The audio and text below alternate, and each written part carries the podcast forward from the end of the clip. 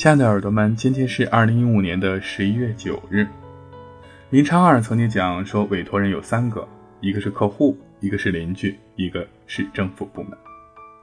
也就在他在设计事务所工作的时候，曾经呢，为了一个摩天大楼的计划，和政府部门打了很长的交道。而当时林昌二先生，也就是跟身边的朋友去谈了这样的一句话。邻居是客户，这个说法在当时已经属于十分新鲜的状态了。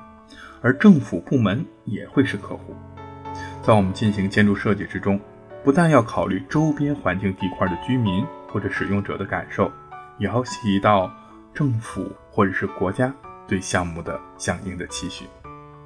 所以说，客户、邻居、政府部门都是我们建筑师的委托人。